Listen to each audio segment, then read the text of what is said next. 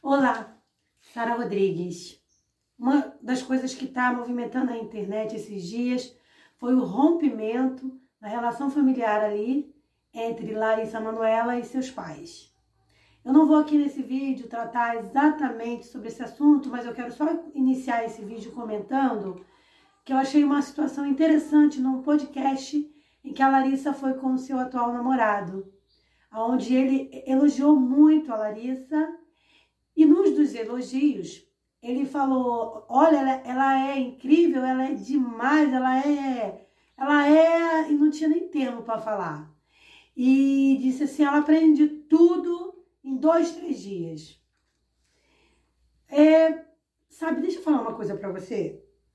Ninguém aprende tudo em dois, três dias. Ninguém. Não tem como você aprender tudo em dois, três dias. Você aprende alguma coisa em dois, três dias. Mas tudo é um pouquinho complicado, né?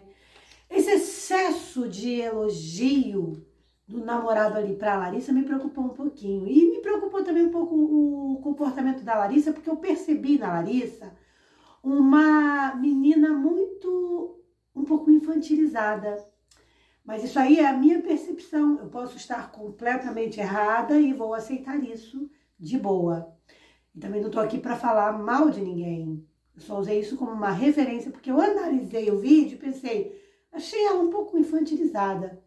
E comportamento infantilizado é exatamente o tema do vídeo de hoje. Porque eu posso, por exemplo, estar falando pra, com alguém que, como eu, foi criado por uma pessoa infantilizada.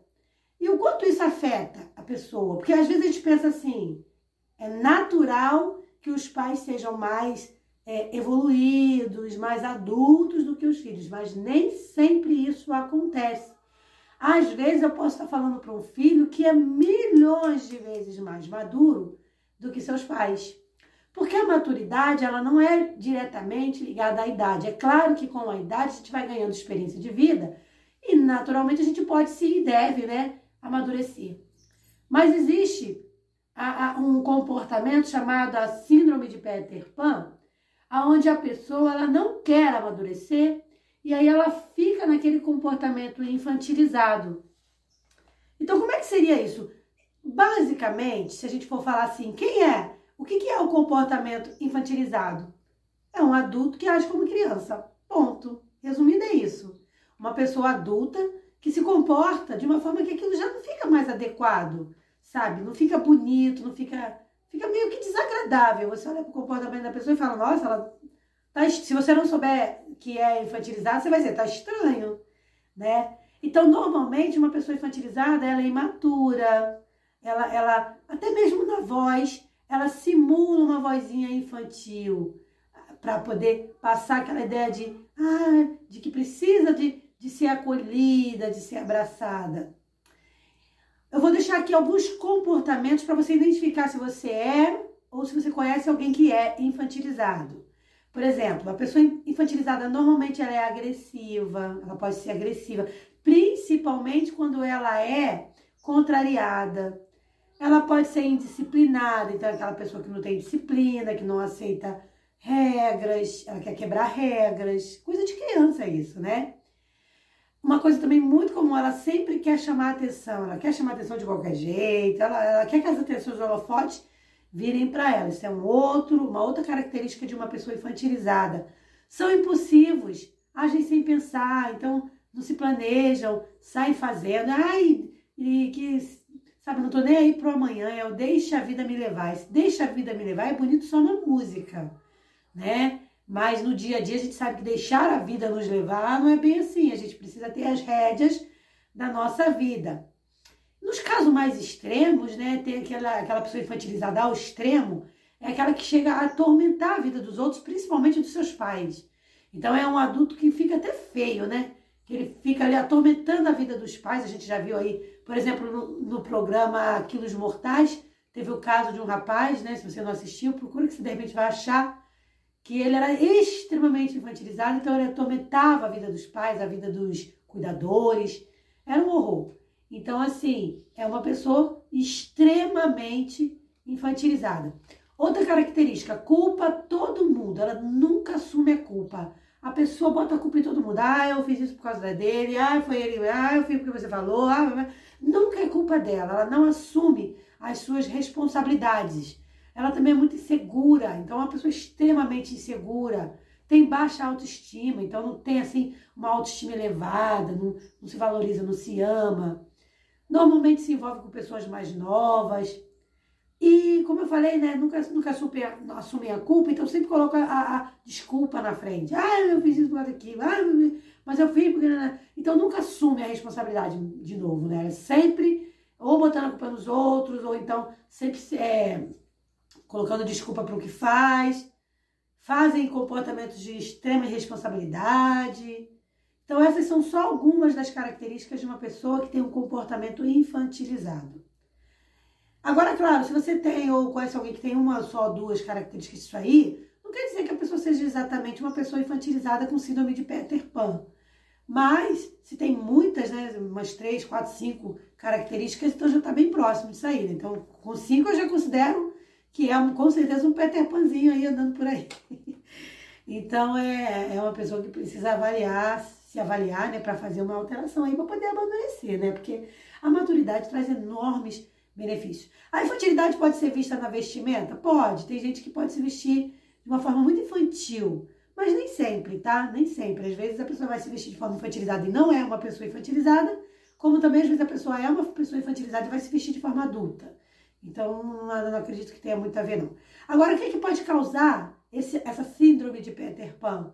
É, traumas, negligência infantil, algum abuso emocional, são só algumas das coisas que podem realmente fazer a pessoa desenvolver essa infantilidade. Como é que eu faço para amadurecer? Eu preciso amadurecer? Precisa. A gente vai ver isso, precisa amadurecer. Mas como é que eu busco? Como é que eu faço para amadurecer? Buscando, né? A busca é o primeiro passo, buscar o autoconhecimento. A maioria das pessoas não faz isso. Parece uma coisa fácil, comum, mas ninguém faz. É buscar se conhecer a si mesmo. Por isso que a Bíblia fala: conheça-te a ti mesmo. Essa busca de autoconhecimento, essa busca de quem sou eu, como que eu sou, estou, estou na minha melhor forma, como é que eu posso me tornar um ser humano melhor? Então, isso vai nos fazendo evoluir para um, uma pessoa melhor, para uma pessoa mais preparada para viver, para uma pessoa que vai lidar melhor com as dificuldades do dia a dia. Então, buscar autoconhecimento é fundamental. Reconhecer as suas emoções também. Então, a pessoa que faz o autoconhecimento, ela começa a reconhecer suas emoções. Eu estou sentindo isso por causa disso. Isso aqui eu estou sentindo, mas não é exatamente isso. Eu posso tentar evitar sentir isso aqui. Então, ela vai fazendo essa autoavaliação.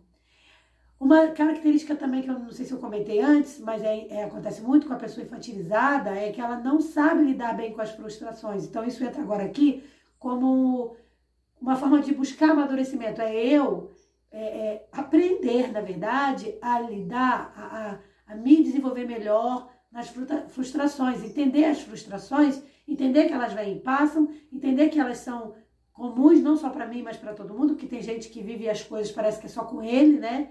Ah, é só comigo que acontece, e a gente sabe que não é assim. São milhões de pessoas passando as mesmas coisas, por que, que umas superam e outras não? Por questão de, da maneira como a pessoa está é, lidando com o problema. Então, saber lidar com as frustrações é um, uma, é uma prova de que você está amadurecendo, tá?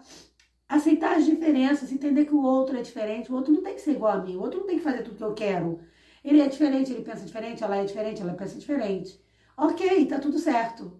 Então, é, aprender a entender essas diferenças também é legal. E o diálogo? O diálogo é importante, aprender a dialogar, aprender a explanar suas, suas é, convicções sem ferir, sem, sem querer que o outro concorde com tudo que você está falando, sabe? Isso tudo é aprendizado. Mesmo pessoas adultas vão ter dificuldade com isso aqui, tá? Com esses dois últimos tópicos aqui, que é aceitar as diferenças e aprender a dialogar. Então, isso é uma coisa que a gente faz e para? Não.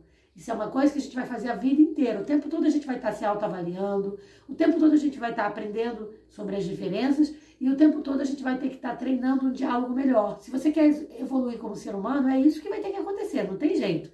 É aprender dialogar. E começar a entender também quando isso não tem nada a ver com você, que aí já é uma outra questão também, porque às vezes a gente também fica tomando para nós as responsabilidades. Eu tinha, eu tenho ainda dificuldade com isso.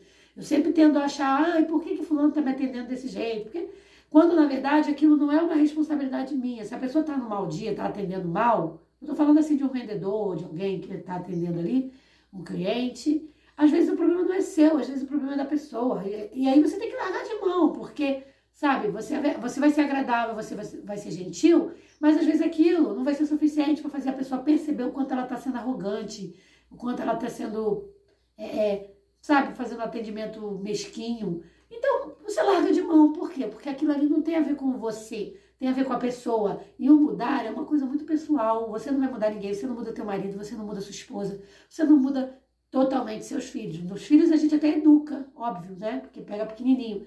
Mas a gente não muda. Se alguma coisa evoluir para a vida adulta, você não muda. É ele que vai precisar querer mudar.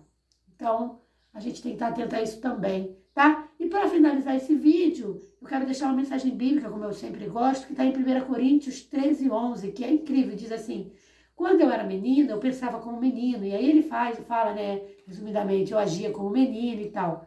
Então, quando eu me tornei homem, eu deixei para trás o quê? As coisas de menino.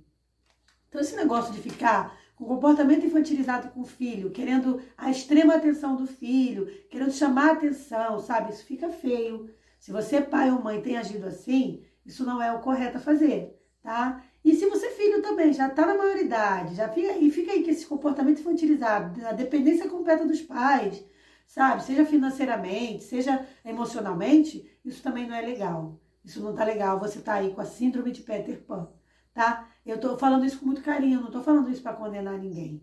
Eu, meus vídeos são para que a gente, eu e você, possamos crescer juntos, principalmente na graça e no conhecimento de Jesus. Então, pensa nisso, pensa se, será que eu não tenho sido infantilizado? Será que a minha maneira de lidar com as dificuldades da vida não está um pouquinho infantilizadas? Será que não está na hora de eu fazer uma autoavaliação e observar o meu comportamento, como eu estou fazendo, eu, eu, Sara, estou fazendo?